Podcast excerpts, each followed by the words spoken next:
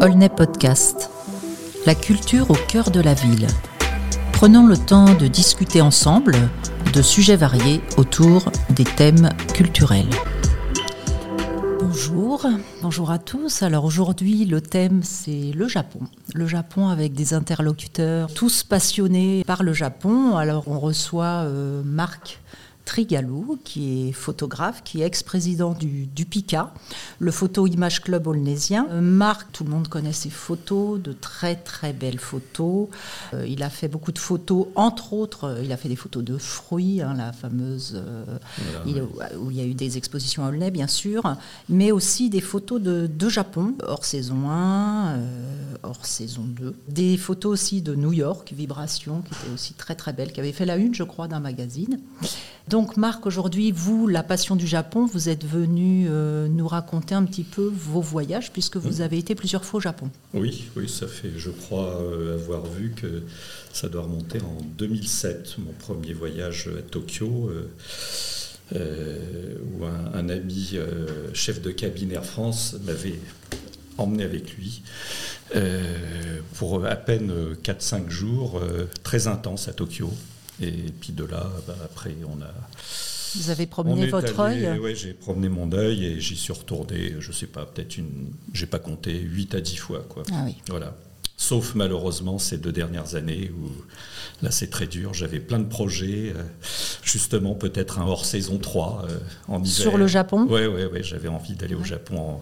C'est à la limite la saison que je préfère le Japon, parce que, euh, enfin en hiver du moins, parce que c'est très poétique. Monde, il y a la neige, il y a... il y a... la neige, et puis, et puis, il y a vraiment de la neige. C'est plus comme chez nous, on n'a pas vu, une, je crois, un flocon de l'hiver. Là, il y, a, il, y a, il y a de quoi faire dans certaines régions du Japon où des fois, il y a des accumulations de neige assez impressionnantes. Quoi. Et vous avez pu, euh, quand vous, êtes, vous avez été sur place, vous, vous avez vu des processions. Je me rappelle oui. euh, d'avoir parlé Alors, avec vous là-dessus. Tout à fait. Alors en des... fait, euh, maintenant, le, le, Japon, quand on y va, parce que j'y vais avec ma compagne, qui, dont, dont, le fils vit au Japon depuis aussi euh, au moins dix ans. Oui.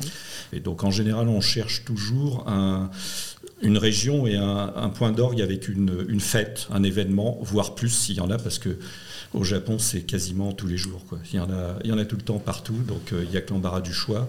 Après, il ne faut pas se tromper sur les dates, sur l'intérêt. Euh, des fois, il y a trop de monde, on a du mal à faire des photos. Euh, D'autres fois, c'est beaucoup plus facile. On peut la dernière en date qu'on ait faite, c'était en février d'il y a deux ans, en fait, très exactement, où nous étions, nous étions les deux seuls Européens.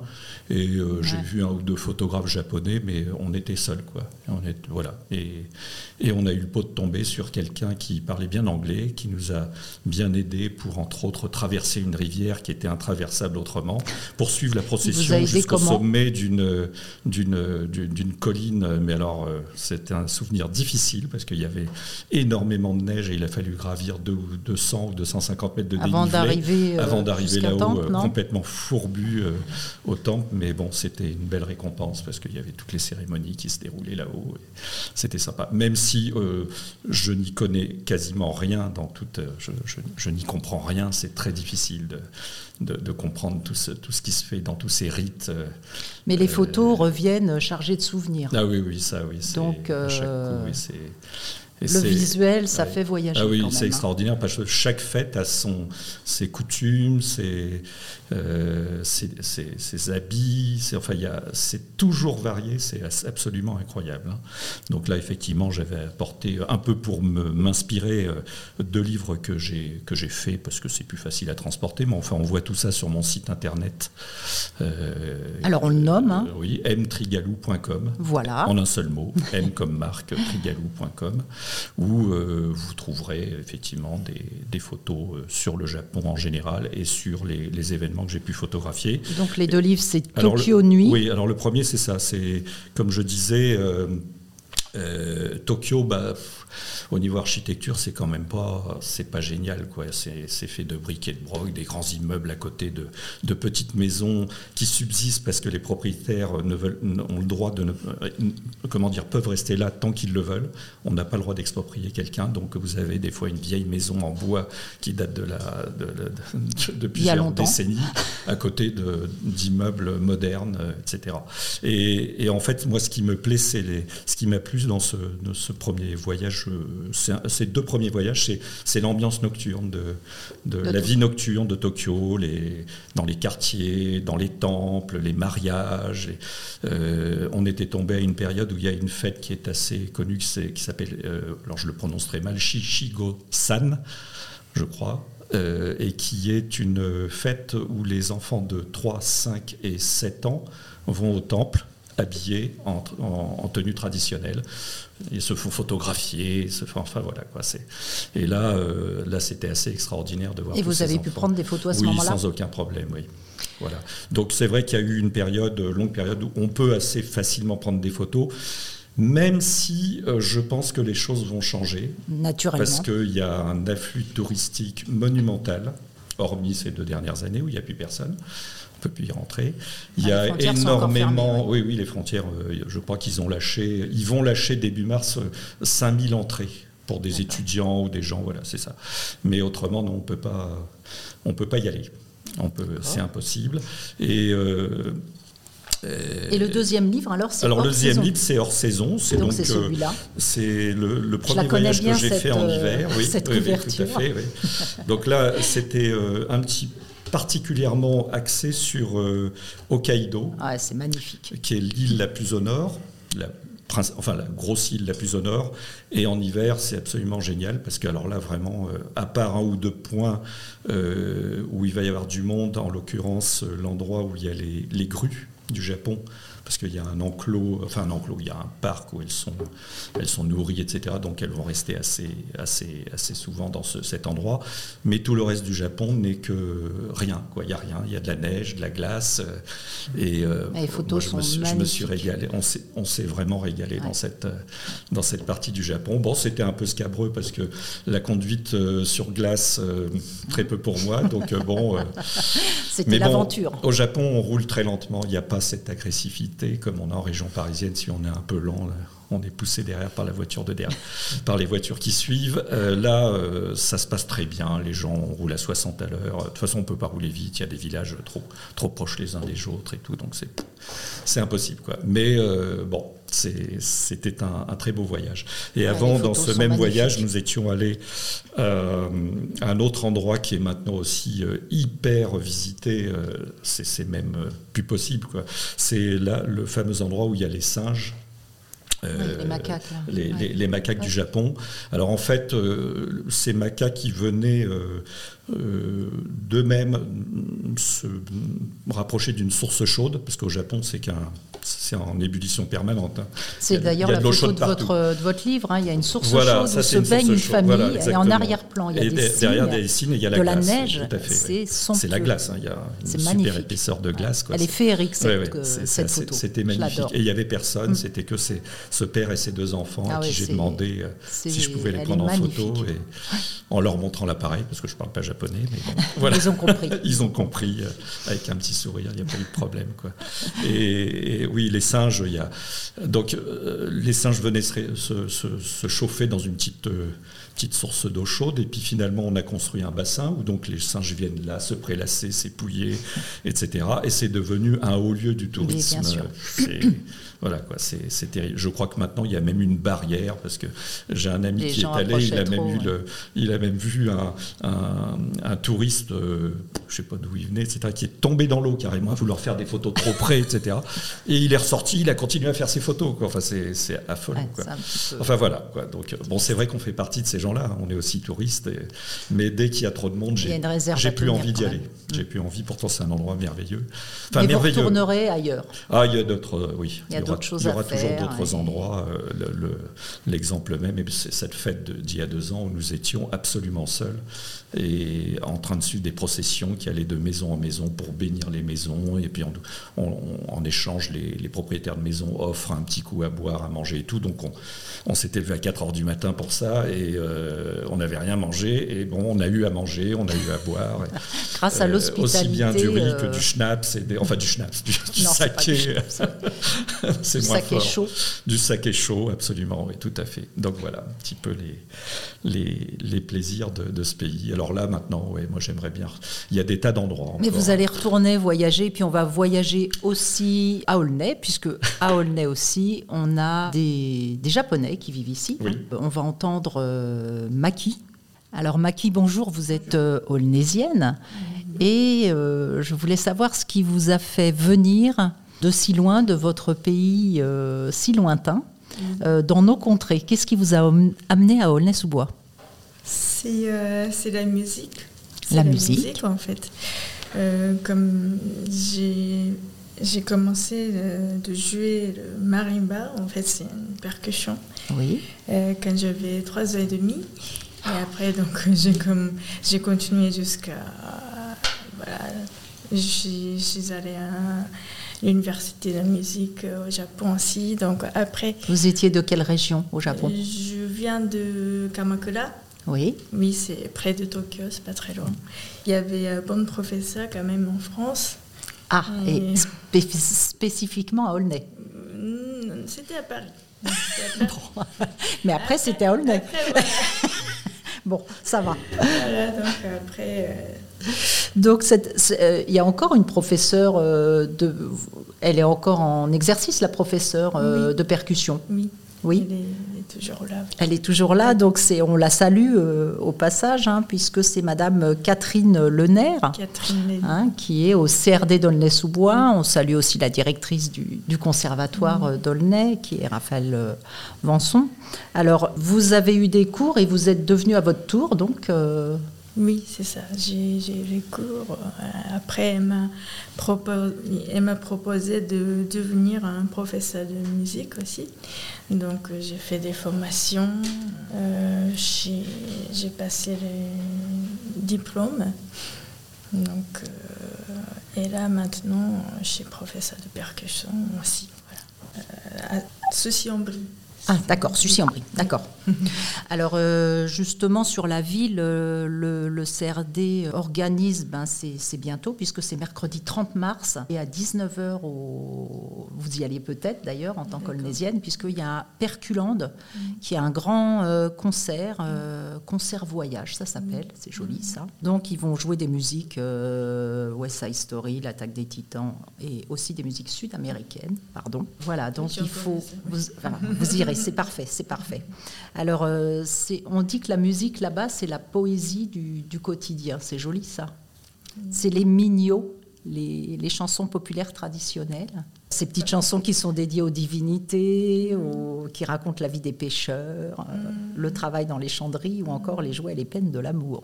Pour les percussions, vous êtes, c'est vos parents qui vous ont demandé de. Oui, c'est ça. Ma mère a appelé que je fasse quelque chose. Euh, c'est pas le violon, c'est pas le piano. Elle a choisi marimba. Voilà. D'accord. Les instruments de musique traditionnels, vous les connaissez? De percussion au Japon? Percussion au Japon, moi, j'ai jamais fait les traditions traditionnelles japonais, des taiko, des koto, j'ai jamais fait. Non, c'est les percussions. Euh, moi, j'ai fait les percussions classiques. Euh, par exemple, c'est dans l'orchestre. Tout ça, oui, c'est ça. Magnifique. Merci Maki. Alors on, est passé du, visuel à, la musique. Spirale de ciel et d'eau, le yin ou le yang, tel un sumotori, tel un titan qui tangue, cette vague plus haut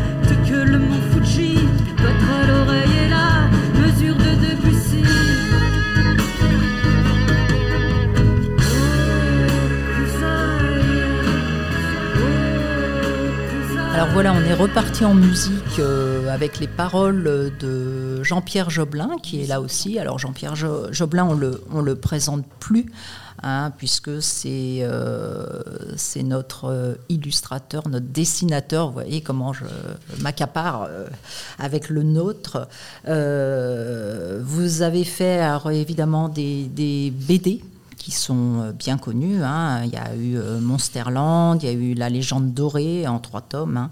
Euh, vous êtes donc scénariste de, vos livres, mais vous êtes illustrateur et là parolier, hein, puisque vous aviez fait ce CD. donc ce CD, il parle, si j'oserais dire, vous êtes un peu obsédé par la vague d'Okusai. Voilà, je vois que vous m'avez percé. Euh, oui, euh, j'ai toujours aimé ce, tableau d'Okusai. Et donc là, ce qu'on a entendu, c'était une chanson que j'avais écrite pour Lulu Borgia, qui était un groupe euh, qui maintenant n'existe plus, mais qui c'est une chanson qui a déjà quelques années. Et donc Lulu avait composé une, mélodie là-dessus. Et donc c'est une chanson qui traite bien sûr de la vague, de la grande vague euh, mais qui aussi évoque le fait qu'une œuvre d'art peut en générer d'autres. C'est-à-dire que bah, la vague de Kuzai, elle a inspiré pas mal de peintres, pas mal d'impressionnistes, euh, euh, Monet, euh, voilà. Donc, puisque cette vague faisait partie d'une série d'estampes qui s'appelle 36 vues du mont Fuji, et qui a, qui a généré comme ça, qui a donné l'idée notamment de faire bah, plusieurs fois la cathédrale de Rouen, etc. Et puis, bah, bah, des gens comme Van Gogh, évidemment, ont été, ont été très, euh, très marqués par l'art japonais. Aussi, bien sûr. Euh, les impressionnistes. Voilà, on dit que Debussy, après avoir vu la vague euh, d'Okuzai, a eu envie de, de, composer la mer. Voilà. Donc, je l'ai traité. écouter la mer. Voilà, il faudrait. Et on peut. J'ai réécouté récemment et c'est vrai que c'est. Il y a vraiment des, des, grandes consonances japonaises dans la musique. On retrouve surtout dans les, dans, les choses assez violentes. Et donc cette vague, eh ben, évidemment, je l'ai traitée plein de fois. Euh, euh, je l'ai même adapté en bande dessinée pour le tout dernier livre qui vient de sortir, qui s'appelle Chansons à voir, par chez Yale Édition, que j'ai sorti. Magnifique édition. Hein. Merci beaucoup. Ah oui, oui, oui. Alors vous avez été... Euh, euh, accompagné par l'association Les Arts aussi. Hein, euh, absolument. je fais un petit clin d'œil d'ailleurs à Eligi.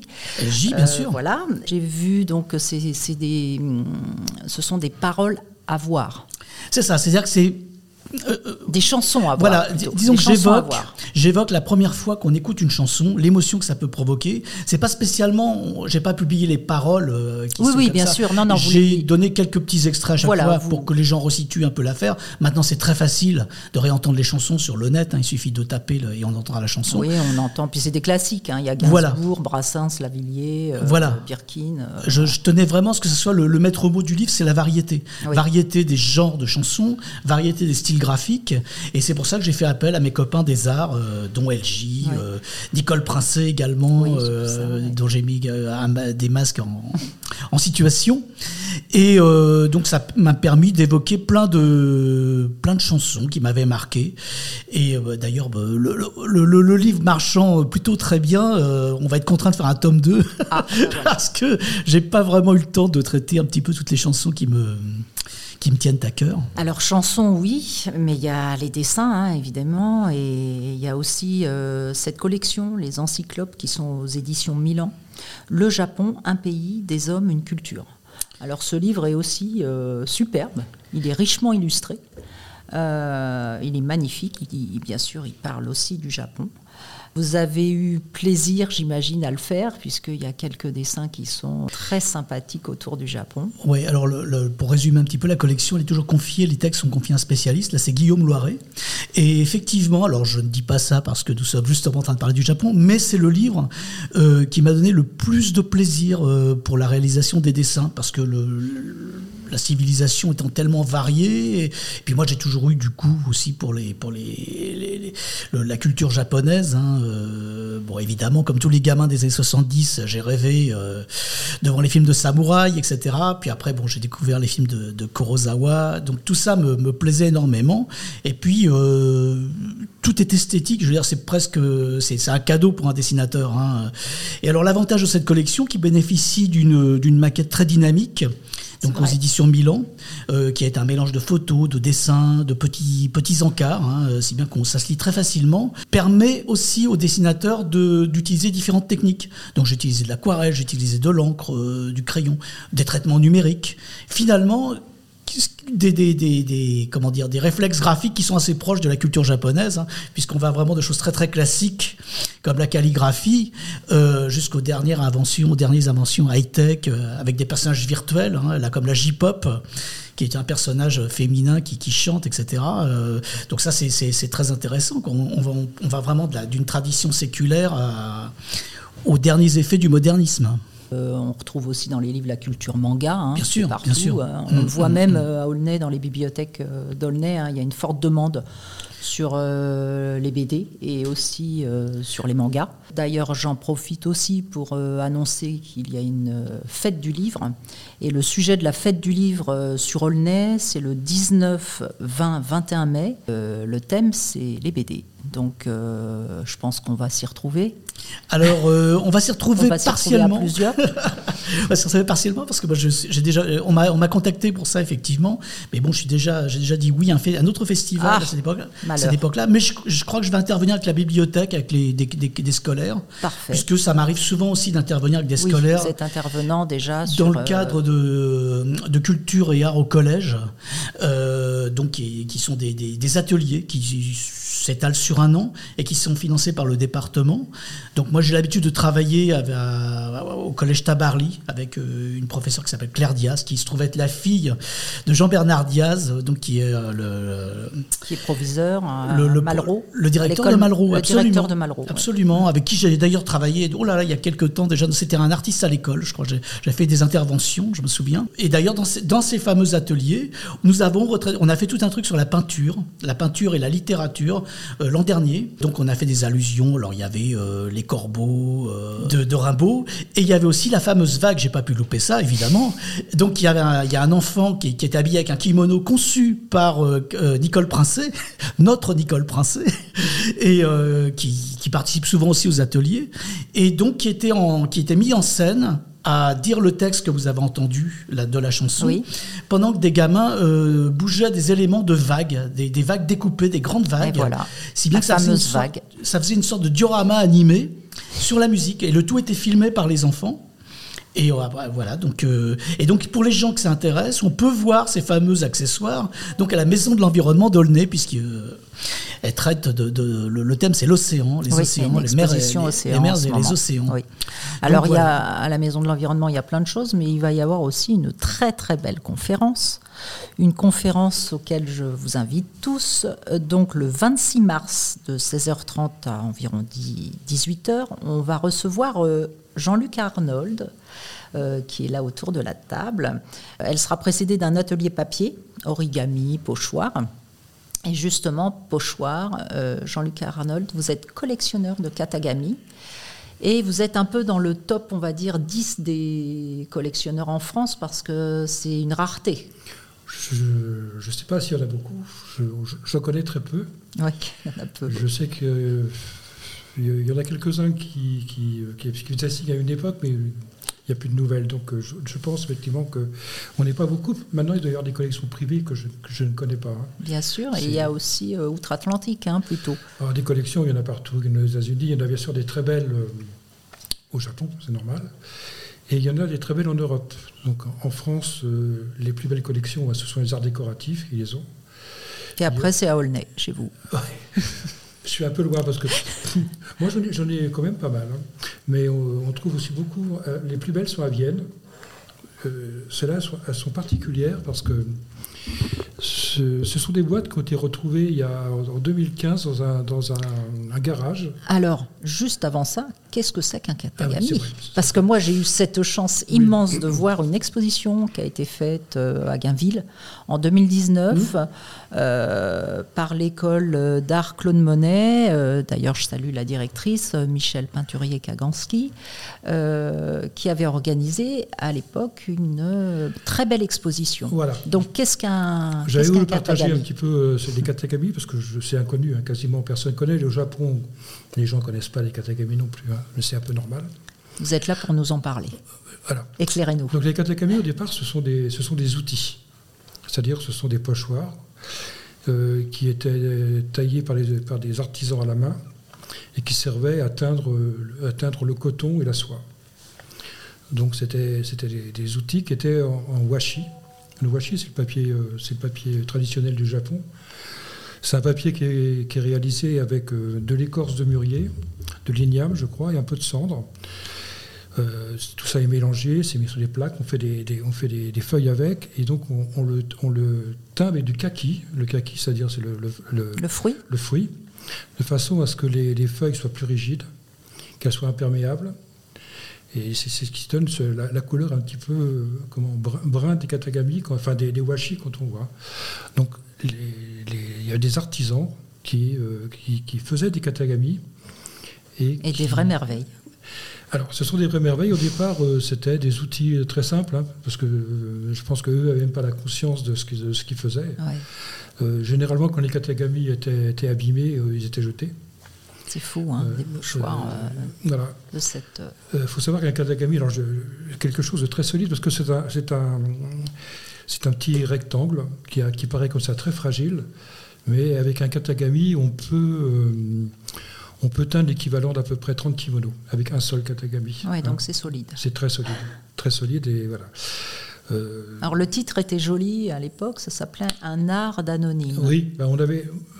C'était un petit peu un, hommage non pas seulement aux artisans des, des, gens qui faisaient des katagami, mais un petit peu tous les artisans du monde, parce que ce sont c'est les gens qui fabriquent des outils, ce sont qui fabriquent euh, toutes sortes de choses qui sont dans le quotidien et qui, qui, sont un peu délaissées, et c'est des œuvres d'art. Il euh, faut savoir que quand on a fait l'exposition, juste avant, il y avait euh, Japonisme à Paris qui, qui était aux arts décoratifs. Et il y avait une conférence où je m'étais rendu, et là, il y avait un, des derniers maîtres Katagami qui était là,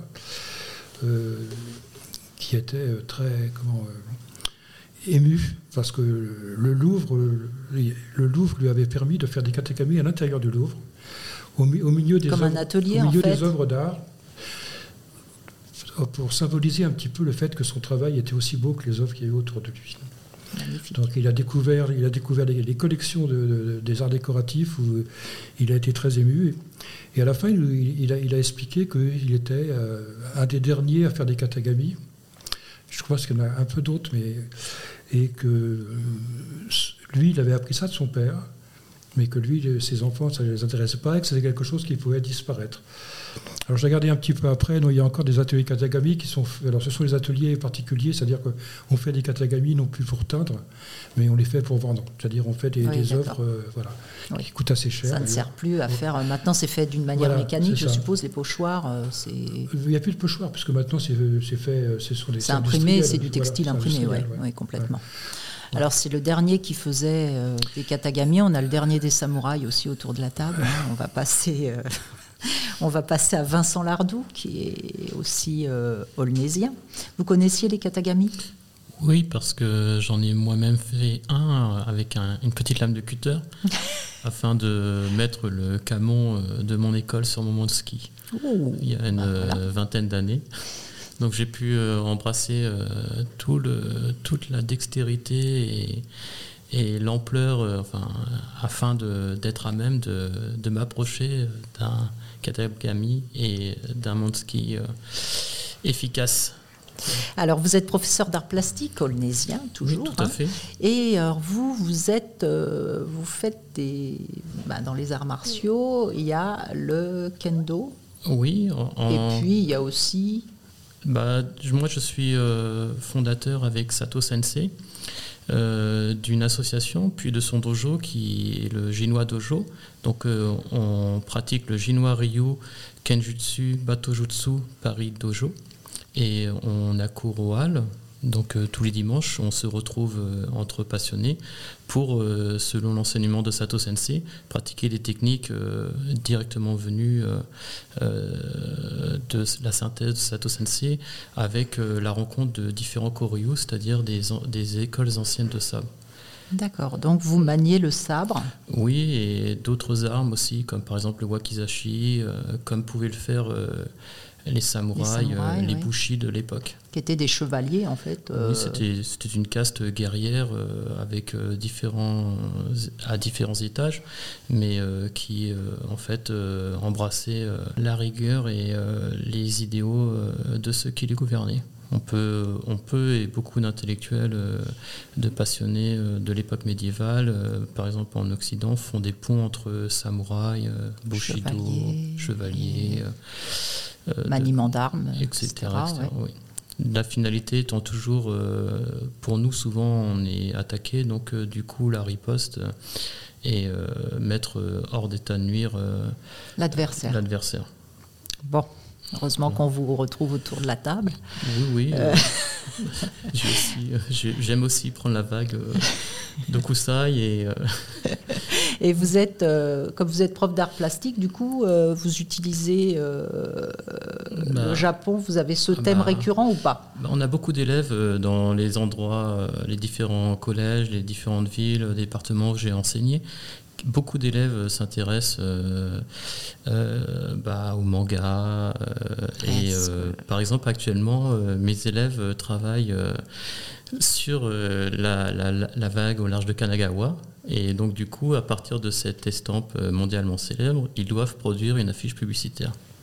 Ah, et qui les résultats seront Les résultats seront visibles à la rentrée. Bon, c'est génial. Donc vous connaissez bien sûr, euh, vous connaissiez les photos de marque? Euh, non, je, n'avais pas ah. eu, sauf lors d'expositions euh, dans les différents lieux onésiens. sinon, non, j'ai jamais eu le plaisir de parcourir ces ouvrages. D'accord. Mais en revanche, Jean-Pierre, vous le connaissez Oui, oui, je connais le travail de M. Joblin. Oui, Bon, très bien. Maintenant, il y a Jean-Luc avec cette euh, conférence à venir. Moi, j'ai rien fait, j'ai juste euh, fait oui, enfin bon, euh, vous préservez, vous préservez les pochoirs puisque vous en avez certains. Et puis vous êtes aussi collectionneur de, c'est amusant parce que vraiment autour de la table les connexions, c'est vous êtes aussi collectionneur de BD ou d'affiches de BD. De BD, non, d'originaux de, BD, oui. Oui. c'est un autre secteur qui est un peu plus compliqué, que c'est très cher. Et oui, j'en ai quelques-unes, mais je j'achète de moins en moins d'originaux de BD et de plus en plus d'illustrations. Et de, de quels auteurs Alors moi j'aime bien les auteurs comme... Euh, alors, mon rêve, ça serait d'avoir un original de Topi. D'accord, oui. C'est un, mhm. peu, un peu le style. Je vois. Vous pouvez faire quelque chose, Jean-Pierre J'aimerais bien avoir aussi euh, un Serpieri un petit peu édulcoré. Ah bon, pourquoi, Donc pour les auditeurs, Serpieri, c'est quand même un, grand dessinateur érotique, on va dire. C'est la question. C'est un, dessin tellement beau. Oui, mais le dessin, c'est vrai, magnifique. Non, moi, ce que, ce que j'ai, j'ai un, auteur que j'adore qui, qui, a été édité dans le premier Métal Hurlant, qui s'appelle Gall. Oui. Mhm. Donc euh, j'ai deux belles planches de cale que je garde précieusement. très beau noir et blanc. Voilà, très beau noir et blanc, quasiment de la gravure. Hein, c'est quelqu'un qui, qui, qui, est mort assez jeune, je crois, et qui n'a pas fait beaucoup de choses. Autrement, j'aime bien les auteurs comme euh, Rive Rêve, euh, j'aime ah. bien Cromwell. J'aime bien des gens comme ça. Oui, Rebs, on n'en parlera jamais assez. Grande révélation de ces dernières années. Hein. Donc j'ai réussi à en avoir un, petit, un petit peu à la maison. C'est c'est un plaisir, de tous les jours. BD et Katagami. Voilà, c'est un mélange. J'en profite d'ailleurs parce que sur les sites anglo-saxons, on emploie par exemple l'expression euh, drawing the sword. Et ce qui est assez amusant parce que finalement, euh, dans le geste, il y a une sorte de. Bah, il y a l'instant décisif, le célèbre concept, mais aussi le, le fait de, de donner une expression à, au sabre en quelque sorte. Donc c'est assez amusant par rapport au parallèle euh, des arts graphiques. L'instant décisif, Marc euh, Trigalou, ça doit vous parler aussi en photographie. Donc ce qui est amusant aussi, c'est que euh, vous êtes tous, euh, ces, passions communes pour le Japon, c'est tous venu presque d'un visuel au départ. Oui, oui, moi par exemple, quand j'étais mes gamins, c'est l'époque de Pif Gadget, donc je découvrais des, choses comme Raon et évidemment Docteur Justice. Docteur Justice qui avait toujours des réminiscences de sa jeunesse où son maître Yamuri euh, lui avait appris euh, les, les, le, les arts martiaux, etc. Donc, euh, ça m'a très tôt interpellé. Et puis après, comme je le disais tout à l'heure, euh, le cinéma est arrivé. Euh, alors au début, c'était bon, là c'est plutôt chinois avec Bruce Lee, mais euh, il y a eu les films de Kung Fu. Et puis c'était un vrai choc de découvrir Les Sept Samouraïs de Kurosawa. Alors là, là c'est une merveille absolue. Les gens qui n'ont pas encore vu Les Sept Samouraïs. Oui, ah, bah, vous n'êtes pas passé à côté, vous. Non, non, il y a tellement dans ce film il y a tellement de concepts importants par rapport euh, bah, à la perception euh, du guerrier, euh, notamment par exemple la scène où pour tester un, samouraï, un lui tend une embuscade derrière la porte et on, dit au Japon on dit sentir le teki, c'est-à-dire percevoir l'ennemi. Le danger, du quoi, sentir le danger. Il, il, ne se méprend pas et donc du coup évite le coup de sabre. Écoutez, euh, merci. Euh, Jean-Luc, le mot de la fin sur les pochoirs vous, nous, vous, vous expliquerez plus longuement et on aura la joie de le, voir visuellement hein, euh, le 26. Oui, parce qu'il faut savoir quand même que les pochoirs ont eu un retentissement important dans l'impressionnisme. Oui, et aussi ce que disait Jean-Pierre tout à l'heure. L'art décoratif et, et art nouveau. C'est c'est des motifs que les, artistes de l'époque ont découverts et qui ont un peu révolutionné. Et donc quand on voit par exemple des, architectures de Horta, quand on voit Gallet, quand on voit, en fin de compte, ça a été, ça a été comment... Euh, c'est les pochoirs qui étaient à la base. Et ce que je veux dire aussi, c'est qu'à l'époque, au, Japon, enfin, ce qui arrivait du Japon avait très peu de valeur à part les, porcelaines. On parlait de la vague tout à l'heure, et la vague, la première fois qu'elle a été vue, elle servait, euh, elle servait comment, dans, un, dans une imprimerie.